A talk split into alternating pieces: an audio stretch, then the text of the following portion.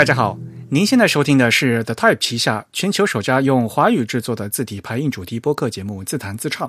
我们的字是文字的字，关于文字的畅谈，而不是弹唱。我们的口号是用听觉方式扯视觉艺术。如果您可以脑洞打开，我们的目的就达到了。我是你们的主播汶川西半东营居 Eric，我是主播黄浦江边清真语浅真语。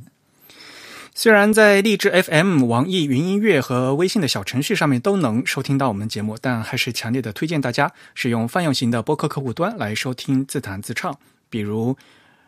苹果手机里面的系统自带的播客这个 App。我们主站的地址是 thetype 点 com，欢迎大家与我们交流与反馈，推荐使用邮件的形式。我们的联系地址是 podcast at thetype 点 com，podcast 的拼写是 p o d c a a c a s t，the type 的拼写是 t h e t y p e。我们的邮件地址是 podcast at thetype 点 com。如果您喜欢自弹自唱呢，也欢迎加入我们 The Type 的会员计划。我们的播客只有声音没有图像，但是如果您加入我们 The Type 的会员呢，每个月将收到我们精心制作的会员通讯，里面呢有我们播客的扩展阅读的内容。有关会员的详情，请登录我们的网站 The Type 点 com/slash/members 啊，请注意是一个复数的 s。那会员费用呢是每个月的四英镑，相当于三十五块钱人民币，也等于给我们主播每个月一杯咖啡的价格嘛。那作为我们的会员呢，除了这个会员通讯以外呢，还有每月一次的抽奖活动，可以获得我们精美的礼物。当然，如果您不想被会员计划所束缚，而只是想单纯的捐款呢，也欢迎。呃，到支付宝 hello at the type 点 com，这是我们单纯捐款的渠道的地址 hello at the type 点 com。尽管如此，我们还是强烈的推荐大家加入我们的会员计划。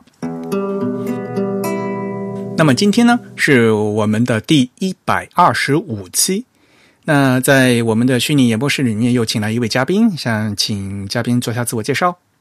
Hello，大家好，我是 Rex，我又回来了。哈哈哈！欢迎我们的主编 Rex 啊，那 Rex 一来，大家肯定就知道了，嗯，要和大家继续经典字体系列。那么今天 Rex 和大家讲哪个字体呢？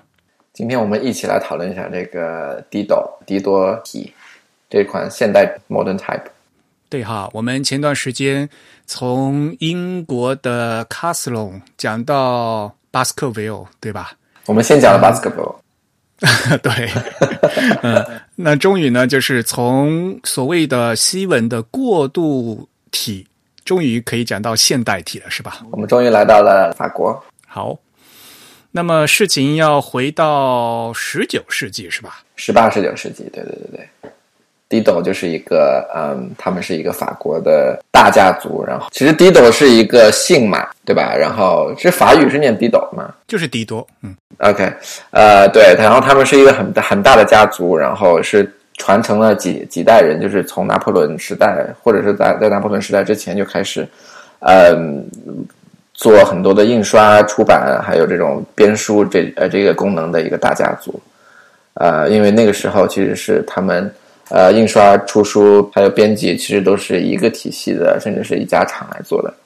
其实法国的印刷的传统也非常长久了，对不对？那么熟悉自己的朋友可能知道嘛，我们以前也说过法国的加拉蒙啊，加哈蒙啊，那加蒙那个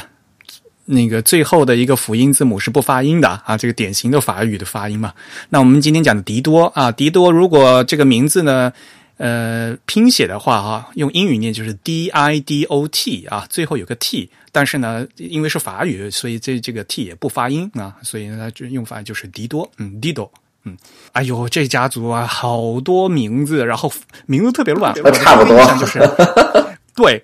因为法国人起名字呢，还有一个复名，OK，就中国人不有复姓嘛，就是有两个。两个字儿的姓嘛，那法国人还流行复名。嗯，你说哈，一开始那个那位是叫弗朗索瓦迪多，对对对对对，冯索瓦对。然后第二代呢，就有叫什么弗朗索瓦阿布鲁瓦兹迪多，然后还有什么费尔曼迪多，嗯，费尔曼·迪多的儿子呢，又叫安布鲁瓦兹·费尔曼·迪多，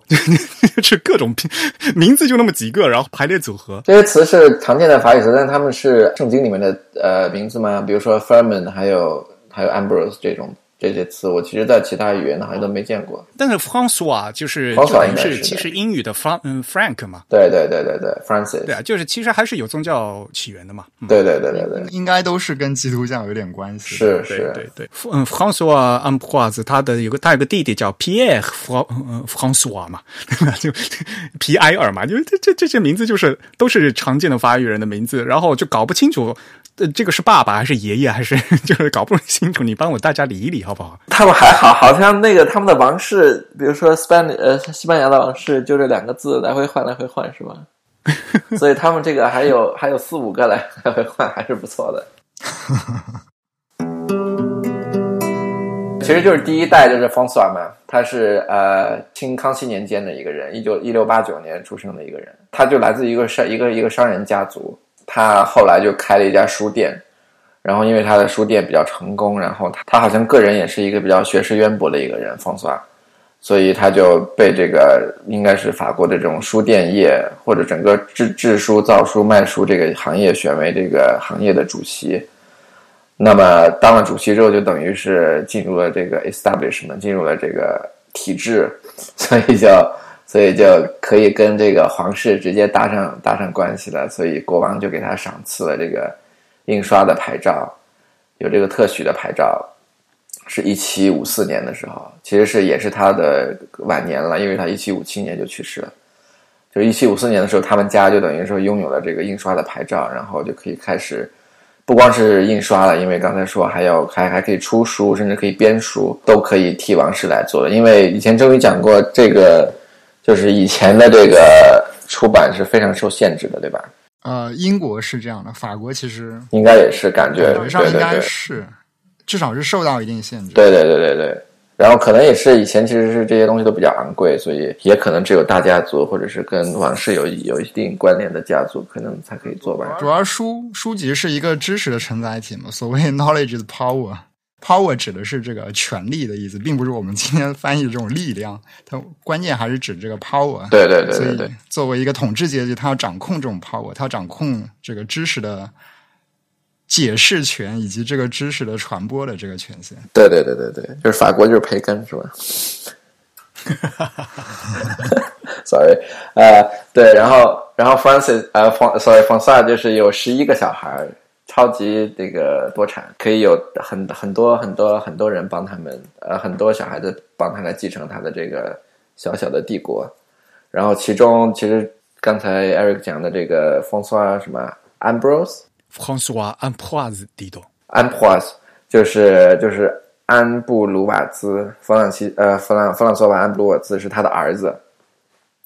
就是其实是一个直接的一个对他的出版还有编书的这个。行业的一个继承者了，然后他就继续会给这种国王编书，他会，所以所以他出版的书，他的后面都是写着是这个路易多少世给他钦点，让让让他来编的。这个第二代的 François Ambroise，其实在历史上最重要的一个功绩呢，就是他制定了那个 point，就是那个点，嗯嗯嗯，点制的那个奠定者。但是其实之前 f o n i 是不是已经做过这件事情了？但 Dido 做了一件什么事情呢？就是基于没有 f o n i 是吗？因为很这个点很复杂，就是一开始呢是那个富尼耶，富尼耶他创嗯他提出了那个 point 这个单位，但是富尼耶的那个单位呢，他只是说就要分为就是当时叫西塞罗嘛，一个西塞罗是十二点，嗯，是富尼耶提出的。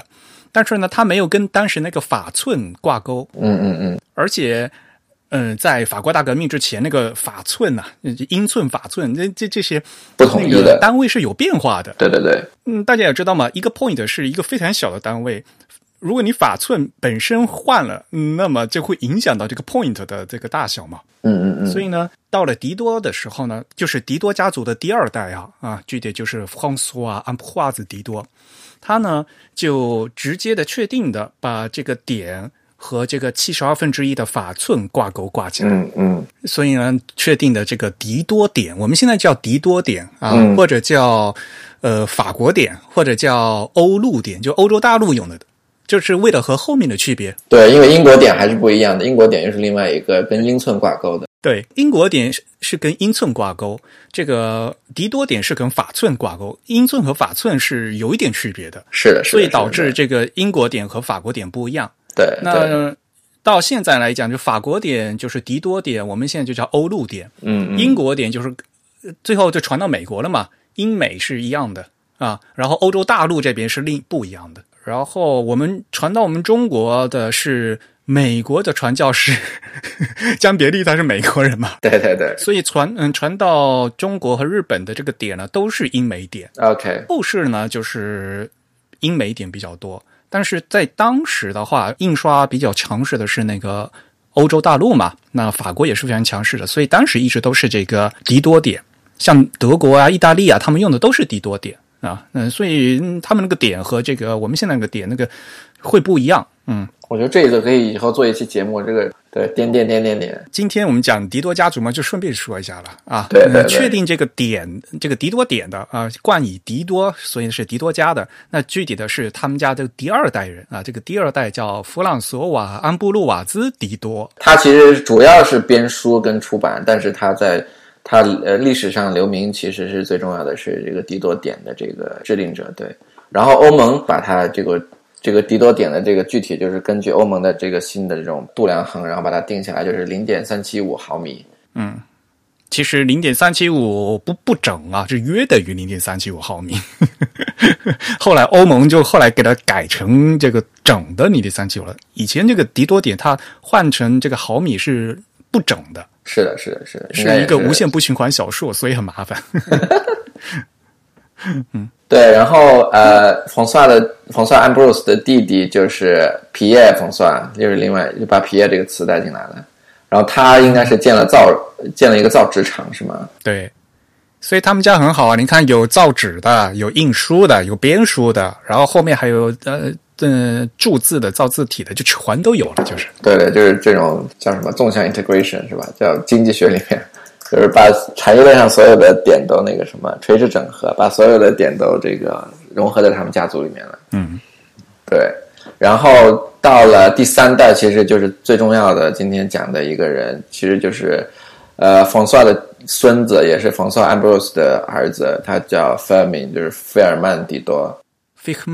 对，然后他是这个创造了这个我们现在常见的这个地斗的这个字体的设计者。对他就是一个，其实就是第三代是他们这个家族里最辉煌的这样的一个人物吧。他后面还仕途都走得很好吧？后面还当了什么法官那个众议员的议员呢？好像哈。是是是，他好像一直他们他们家族在这个社会或者是政界一直是有所没有很高，但是一直是有一些活动的。对，后来拿破仑上台，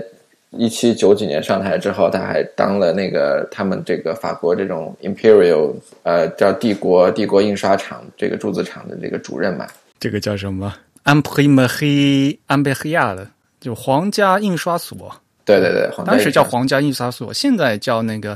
p r i m e r i National 的，就是国家印刷所、印刷馆。嗯，不知道现在有没有了，应该现在可能没有了，或者只是印一些那个什么。因为现在英国其实英国其实还有这种皇室的印刷所，就印他们皇室的东西的。对对对对对，可能法国也是这样子。有的，有的。对对。但其实就是说，迪多，呃，我们可以等一下讲这个迪多这个字体了。但是迪多其实最主要的一个技术上也是商业上的成功，其实他发明了叫 stereotype 这种印刷方法。对，其实这个是非常，甚至在文化 影响到后世的语言，呃，全世界的语言都现在还在用 stereotype 这个词，尤其是二零一零年后的这个风起云涌的这个国际的这个。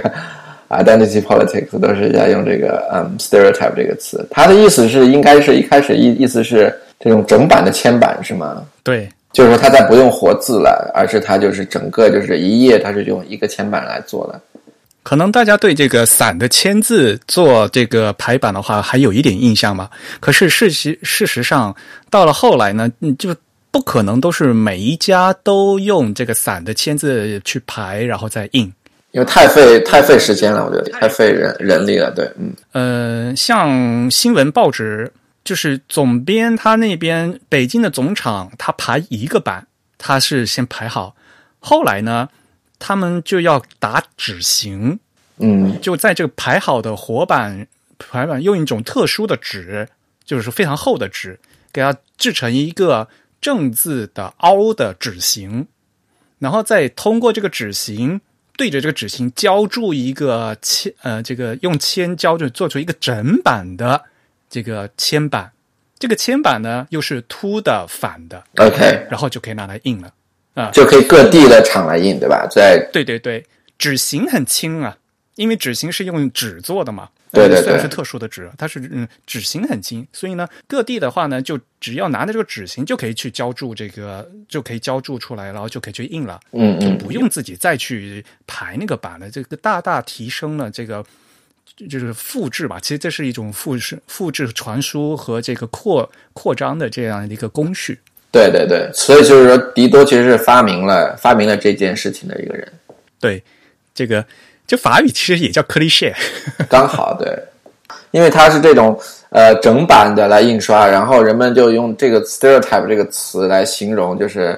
你整篇的给我输出一个想法，然后没有任何的改动，嗯，所以 stereotype 这个词后来就到今天就引申为一个这种刻板印象这个词，就是说你讲到德国人你就想到什么，他们很小心；讲到日本人就想到什么，讲到中国人就怎么样，这种刻板印象。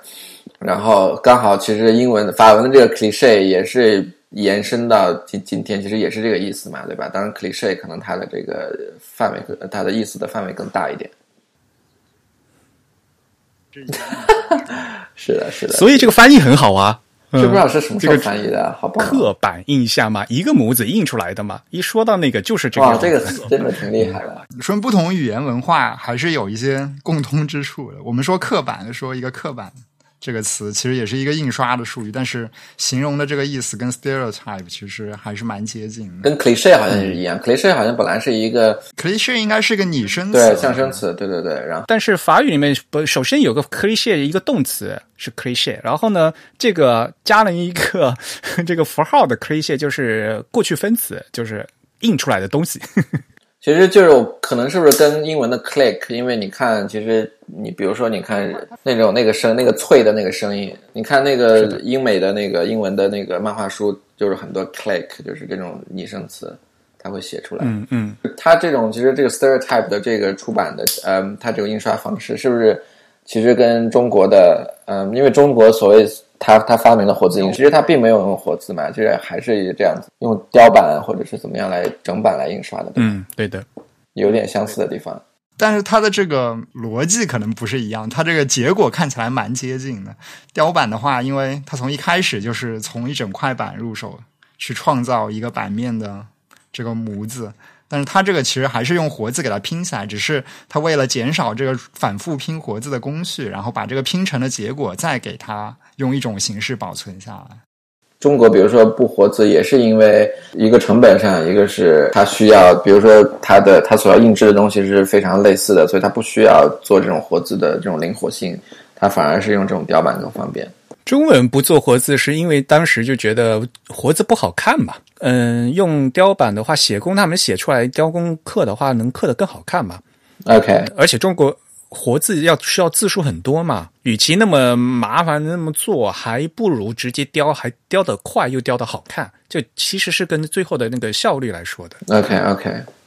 对，反正就是 Dido 他发明了这个东西之后，他就大大的这个扩充了他们家的这个其实成功，因为它可以大量印刷一些经典文字的插图本来出名的，就是他们的商业的成功，甚至是艺术上的成功。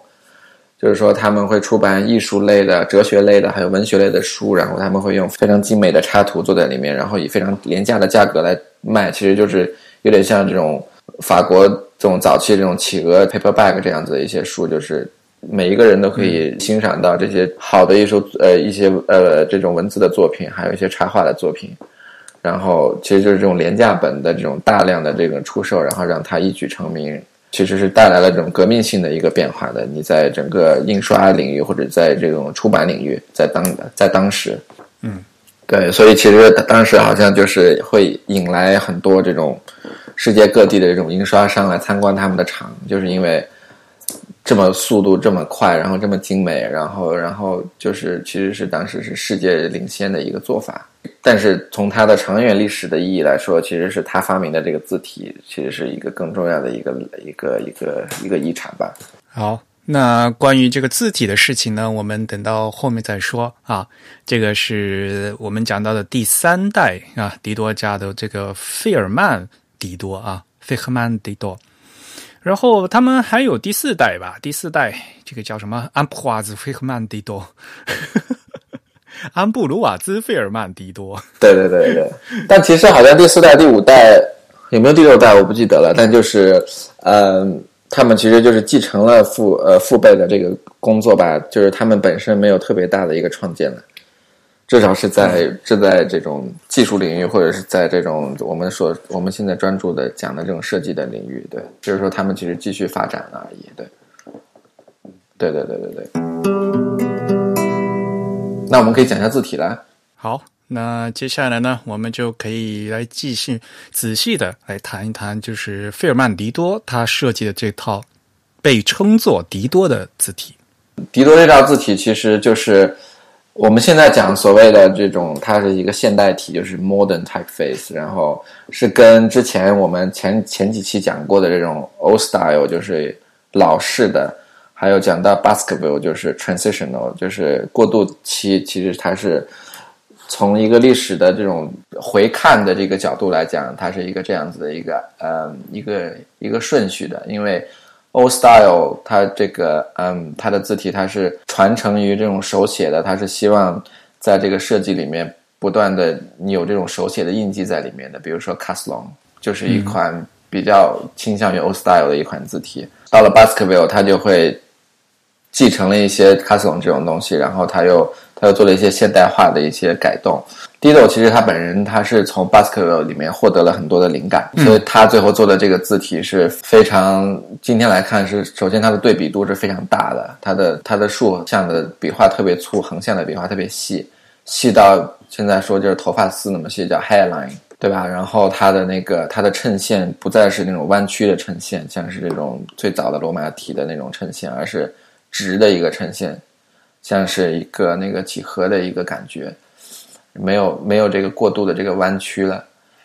然后它的整个的字体，其实如果我们最早看这种呃 Trojan column，就是这种罗马的这种古罗马的这种大写体的话，它的每一个大写字母的变化是非常明显的。比如说 O，它是一个正圆；Q，它的 I 是很短的。但是你到了 D 斗的时候，它就希望有一个。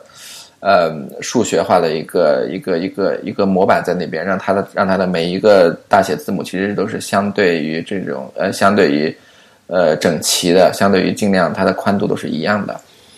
这也是它比较主要的一些特色吧。然后它整个看起来，你整个你整体看起来就是非常感觉几何感比较强的，横平竖直的，然后然后不像是一个人写出来的东西，而是像是一个画出来的一个构造出来的这样的一个字体。所以后代。看起来这一步一步的话，就把它叫一个呃，就把它叫现代现代的字体，是 modern 的字体。嗯，因为它其实它的它的它的灵感，它的灵感其实我们之之前应该呃，我们在文章在网站里面，还有在那个呃博客里面都讲过这个哇，发音这个叫呃 h o m a n de h o y 是吧 h o m a n de Roy。画就是国王，对，就是他们当时国王创造了一款，就是这是什么年代？就是比他早几十年，是吧？这个是富尼耶是那个时代的，就当年路易十四他们还不就打仗嘛，然后还征服了什么啊荷兰嘛，然后呢，那那他们就还说要。要造一款就是国王专用的字，对对对，其实就是那款字应该很就是非常著名的一些图，就是所有的字的每一个曲线都是经过这个几何的一个正圆或者是呃方形的这样的一个一个一一个规则来设计的一款字嘛。国王的罗马体，如果大家去看那个图，到时候我们也会在那个会刊里面加上去哈。它是放在那个网格纸上面的。是的，是的，是的。那个网网格纸画的特别特别细，所以就是从那个时候开始，就说最小的单位是什么嘛？他就画画完以后呢，就感觉就很像机械作图那样做出来的。这个你就看出来，Old Style 它是一个从 Brownie Pen 一个一个宽笔的这样子的一个手写出来的一个字，到现在用一个网格来构图的这样一个字，其实就是一个非常大的飞跃了。但是，就是我有些其他的一些研究者，比如说美国那边有一个呃比较著名的字体研究者叫 Craig 呃 Ellison，然后他就说，除了这种 Baskerville，还有这个呃国王的罗马体这一这个系列的这个，就是从字体设计上来讲的一些灵感，其实当时整个十八世纪。十九世纪的那个整个法国，甚至欧欧洲的整个，它书写的风气也变了，就是书法的风气，就是人们写字的方法也变了。他们从以前的这种用这种宽笔头的这种字来写这种很自然的出现的这种粗细感的这种手手写体，变成了他们开始用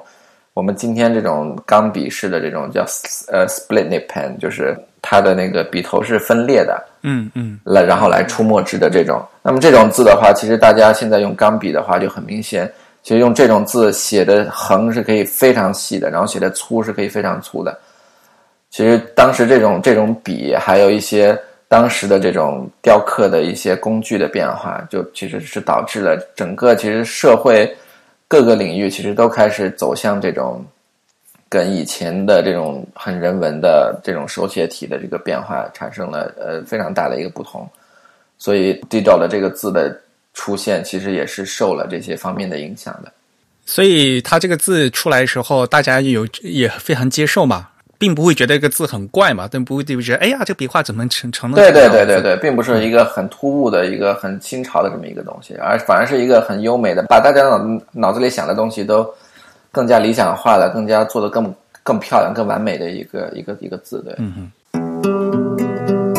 因为其实当时整个的风潮是在欧洲流行的这种新古典主义的风潮，就是 New 呃 New Classicism，所以其实各个领域都是在做一些重大的这种美学上的变化，比如说绘画呀、雕塑啊、建筑啊。还有这种室内设计啊，它都是从之前的洛可可，然后回到了一个更加这种庞大的、这种优美的、这种 grandiose 的这种希腊罗马式的这种设计。所以它这个字体在这个时刻进来，其实是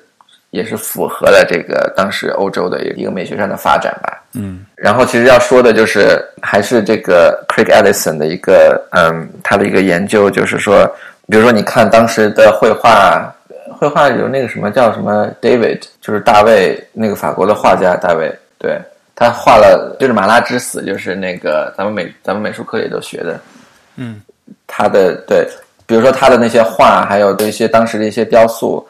呃，其实他们都是希望回到这个罗马跟希腊的时代的，但是但是你如果看这个字呢，其实他并没有回到这个 Trojan column。图拉真石柱的这个字，它反而是相反的方向走了，它没有，它没有回到这个罗比例不一样的，或者是 你你你说回到这么久以前是吗？对，因为他的整个的 classicism，他的想法是想回到那个时候嘛，但他的字其实并没有回到，嗯，所以就是那个 Ellison 他的研究就觉得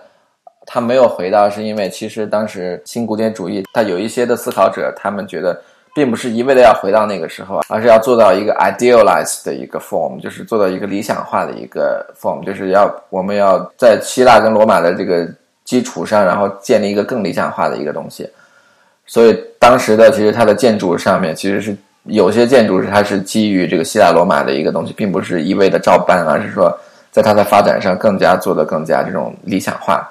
那么在这种的想法下面看。呃，低轴的话，其实它就是在十九世纪这个时间节点上，把罗马的东西拿过来，然后基于他们当时的一个理性化的一个数学化的一个科学化的一个想法，然后在理理想化的这种建构上，然后做了这款字，就是大概是这样的一一个设计的脉络吧。其实把它放到历史里面去看的话，刚好那时候也是法国革命的时候嘛，对吧？差不多就是对对。十八世纪末嘛，对吧？嗯，像中国的话，那时候是还在乾隆朝呢，对吧？对对对，启蒙运动也是那个时候嘛，就整个启蒙运动这种理性化都是一起发生的，对。而且很重要，就是启蒙运动的话，这个知识的发布的话，要需要很大量的这种书籍的印刷嘛。对对对，就其实我们可以回顾看，如果我们从这个艺术史的角度去看，我们看自文艺复兴起，欧洲就有一种启蒙的苗头在那边，一直到了后来的这个启蒙运动，然后到了现代主义。但是你说文艺复兴，文艺复兴它为什么叫复兴？它它复兴，它表面上说的当然它要复兴古罗马、古希腊的传统，但它真的是想回到古罗马、古希腊？那肯定不是。它其实想回到的是那种。他要复兴出来的是他们认为古希腊、古罗马人所具有的那种理性的精神，所以自文艺复兴起，这个欧洲的艺术史的传统都在往一种他们所认为的一种理性主义的传统上去发展，而这种发展其实是往前走的，并不是往后走的。所以文艺复兴它复兴的古罗马、古希腊，但它实际上并不是回到古罗马、古希腊，而这个新古典主义，它所谓的要复兴古典主义。他为什么要借古典主义这个苗头？是因为他们觉得巴洛克和洛可可那套东西太过时了，他们要找一个，就其实要找找一个老祖宗嘛。他们要认一个祖宗，那么他们去认古典主义这个祖宗。但是他们真的要回到拉斐尔吗？他肯定不是要回到拉斐尔，他只是要回到古典主义时候的那些他们觉得在今天还有理性价值的那些东西。所以其实国王罗马体还是蛮典型的一个吧。就国王罗马体算是在新古典主义时代很典型的一个作品，就是。其实我们今天的眼光去看这个国王罗马体，我们会觉得它在我们今天看来是一个蛮蛮复古的，还蛮有书写味道的一个字体。虽然它是一个典型的，已经跟曾经的那些意大利手写体的那种字体不太一样的。但是我们今天去看它，其实那些无论它的衬线呀，它的这个比例架构呀，还是就我们今天的角度来看，它还是蛮复古的一种感觉。呃，其实我记得 Brinhurst 他是不把 D d o 放在这个 New Classical 里面的，对，他是放到后面，他给他弄了一个叫什么？浪漫主义，可能就是这种理想化的。对，他是他是把 Dido 其实单独裂开的，这也是为什么后来其实 Vox Vox A Type 也是把 Dido 单独命名的嘛，它叫什么 Didoni，它 Didoni 也是一个自己的一个东西，Dido 和 Bodoni 合起来，对，搞了一个专门的名字。因为其实从这一点也可以看出嘛，就是呃所谓的浪漫主义，那其实就是就是跟法国这个启蒙运动直接相关的这样一种思潮。其实 Dido 它也是。基本上是被认为完全契合了这样一种精神的，就是他同时要在这个审美上有一种个性化，但同时他又要遵从这种所谓理性主义的，比如说他这个绘制的方式要对称啊，或者是他要对以前这种宽宽头笔的书写传统的一种反叛，他要更符合一种新潮的这种书写工具所能体现出来的这种审美哲学。对对对。刚才郑宇主播给大家也提到了这些概念哈，呃，我们还是再稍微跟大家听众过一遍哈，就是提到的有个那个 “didoni” 这个词啊，呃，我们后来就是在对西文字体进行分类的时候，用了一个就是现代体嘛，modern 嘛，对吧？modern 词它还有另外一个说法，就叫 “didoni”。那 “didoni” 呢，就是迪多那个 “dido” 和这个后来的意大利的博多尼 （Bordoni）。给它拼合组成的一个词，这个词本身是一九五四年这个 Vox 它自创的一个词，嗯，那 Vox 也可能对字体比较熟悉的朋友也知道了，它就是很有名的这个 Vox A T I 的这个字体分类啊，它呢就把我们所谓的这个现代体啊，就是迪多还有博多尼这一类，就是横竖的对比度非常强烈的这一类的字体呢。归成一类啊，在 Vox 它就叫迪多尼。那么我们更常用的一个词呢，就更与那些旧体字 Old Style 啊，跟旧旧体字所相对的啊，就叫现代体啊，Modern Face。对，其实就是像 Dido 当时做的。这种理想化的一种到一个程度，就是说他们他的小字，他印出来几乎是看不到横线的，就是它的那个横线的细度，所以就是一个非常理想化的一个东西。即使是他当时他的印刷技术已经是全法国甚至全世界最高最高超的一个技术了，但是他还是无法达到他的那个最理想化的一个状态。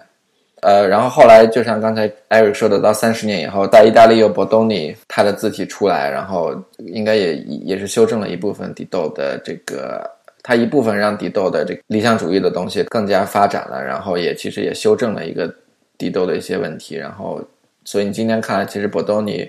稍微感觉更舒服一点，但是迪豆的话，其实比较起来，其实还是比较严谨、比较干净、比较那种理想化的。对，就感觉好像博多尼更更古典一点，低到更更极端。对对对，有这种感觉，对对对对。就虽然他是后来者，但好像他更古典一点。就是感觉有点矫枉过正了，然后呢，再只好再回往回再倒回再 没错修一修。没错没错，就这种感觉的。很重要一点就是说，呃，因为迪多刚才我们也讲过，他们一家是对这整个的印刷啊，就是从印刷到造纸都到油墨都是有整体性的提高的，所以这一点很重要。就是说，不是说我想把这个笔画做细了就就可以做细的，这你对油墨也有要求的，对对对纸张也有要求的。对对对啊，嗯，就因为迪多家他是整个家族对这个印刷整体都进行了很大的优化，所以能达到这样的细笔画。否则的话，像这样的细笔画本来是在印刷里面特别头疼的事情，你很容易幽默就很容易度开，就达不到你所想要的那个标准。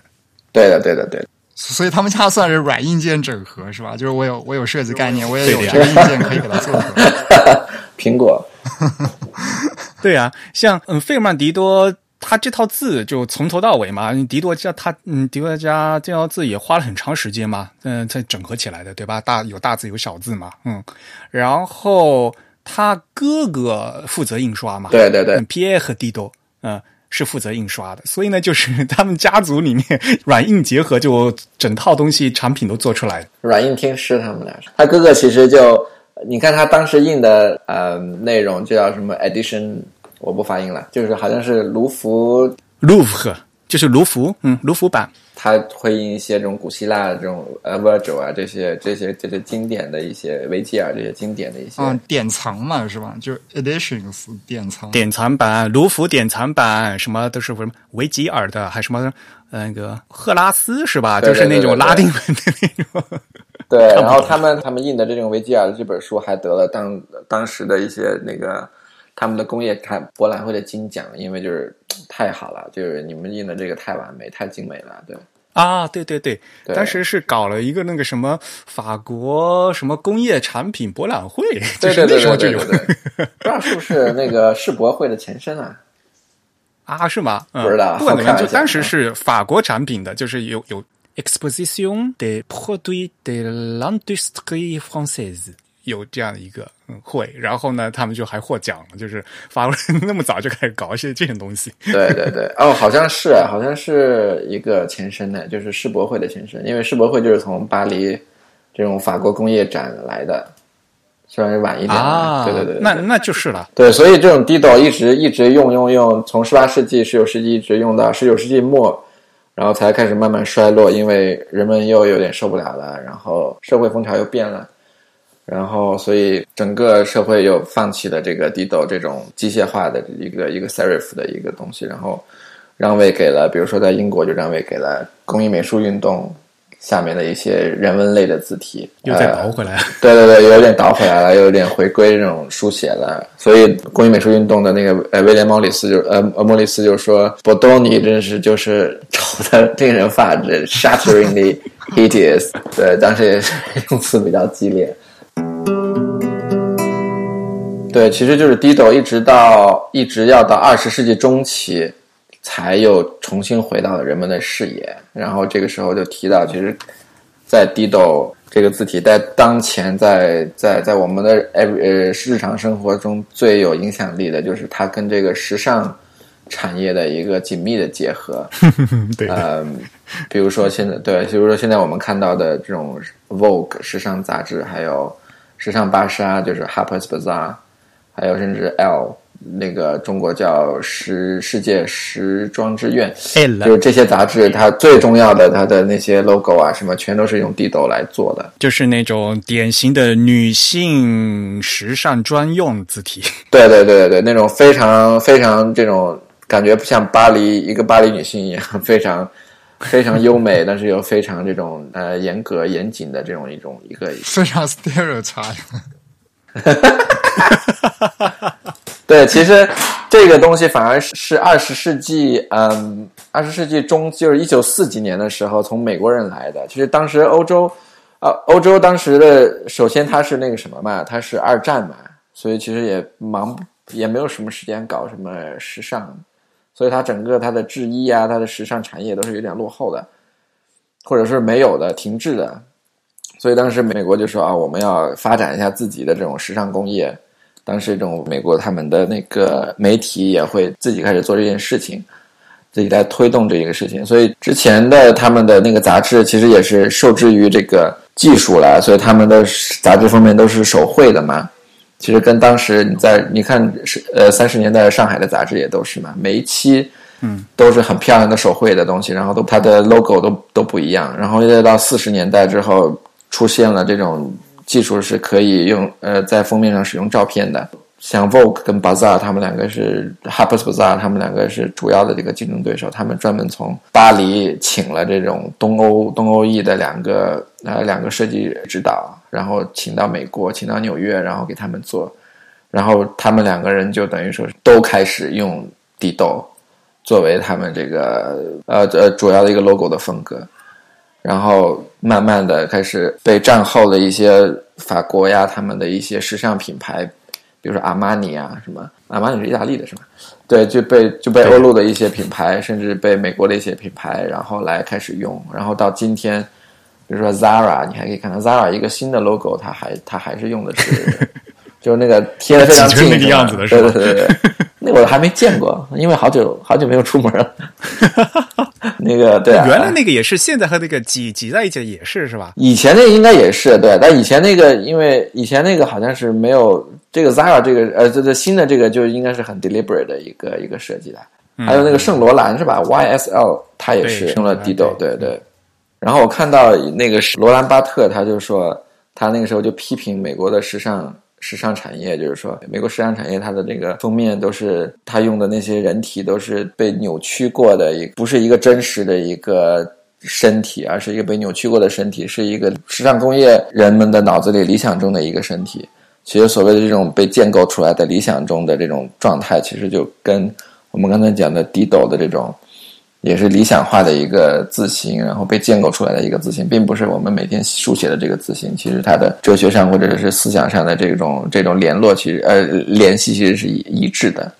刚才其实讲到，就是二十世纪中期的时候，美国式的现代主义，就是说你现代主义其实在从包豪斯那边来，它是注重于一种非衬线体的，这种从字体上来讲。但是二十世纪中期在美国的时候。其实美国的现代主义，它利用了很多的这种 Dido 类似的这种现代式的这种衬线体 serif，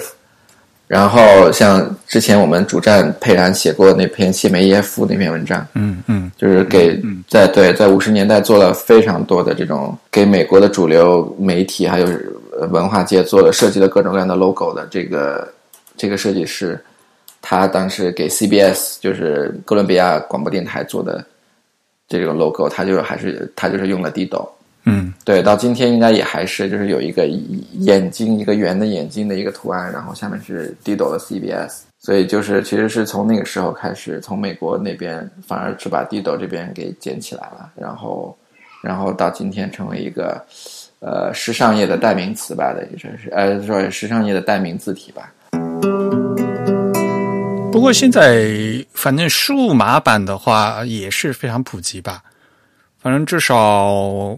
苹果的系统的话，每台 Mac 里面都有这个 Dido。那是谁做的？那是 Fujita 是吧？是反正是那个 Nino Type 出的啊，那应该是 Fujita 做的，对，Adrian Fujita 做的，对。Mac 系统里面有三款自重嘛，就是 Regular、Italic 和 Bold。它本来这这个就是给那个标题字用的啦，所以就是要用的很大。嗯，所以那个细的笔画，那个极细笔啊，特别特别细。嗯，如果你放的很用的很小的话，那个这细笔画就根本看不见了。就是传承了这个最早的风格。对，另一个应该比较流行的数字版就是那个呃，Jonathan Heffler 就是呃做的那个叫 HTF Dido，对对对，这个这个字很厉害。哦，时尚芭莎后来就是找他重新重新修这个字的吧？对，九一年的时候他们去找他，然后然后做的。在九一年的时候就说啊，我们要回到这个二十世纪中期的这个最早的这个我们刚开始把地道捡起来的这种这种那个时候，所以他做的这个字。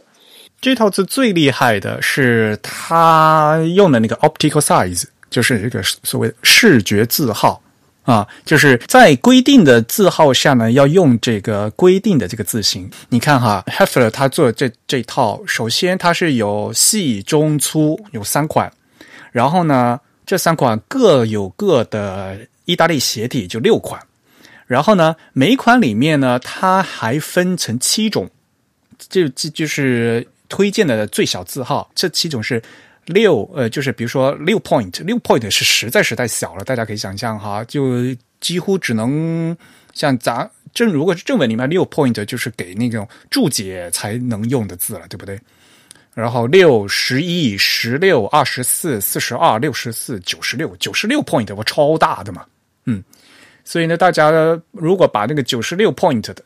和那个六 point 的这两个设计放在同样的大小拿去比较，发现几乎那个设计都都已经完全不一样了都。所以这套的话，一共有六六款，然后每款呢又有七种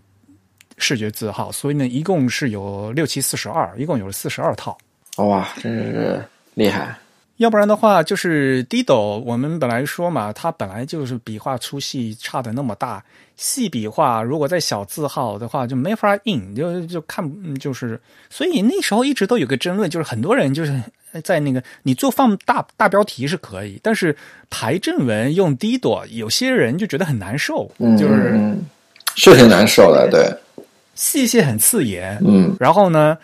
印的又印的好，印不好呢，就是感觉就特别细嘛，就是特别难受。对我读过好多那种美国美国那种出版社的那种，他用了 glossy paper，用光面纸，然后印，然后用 Dido，然后做正文的那种很厚很厚很重的那种文字书，我就觉得好累哦，然后翻起来也不爽。对啊，就看的特别累。对对对对，我说实话，我个人也不喜欢，就是这呃，就这种现代题，然后拿去排大段的正文，看起来很难受的。嗯，当然了，呃，Hefler 他这套字呢，就是为了呃能排正文，所以他在设计上呢稍微有一些就缓和。嗯嗯，你可以看到它这个粗细的对比度是不一样的，它线没有那么细，是吧？对，可能当时 Harper 呃 Harper's Bazaar 就九几年的时候，它整个杂志都是用了这款字，可能所以它要做正文字。就是在我想在时尚杂志里面，可能用用起来它是光面的。它可以做着那种细读，然后用起来可能就还好。然后它的文字没有那么长，对，都是比较短篇的话，对对对，就可能还好。杂志里面还好，没有那么长的文章，对对对对对，顶多就一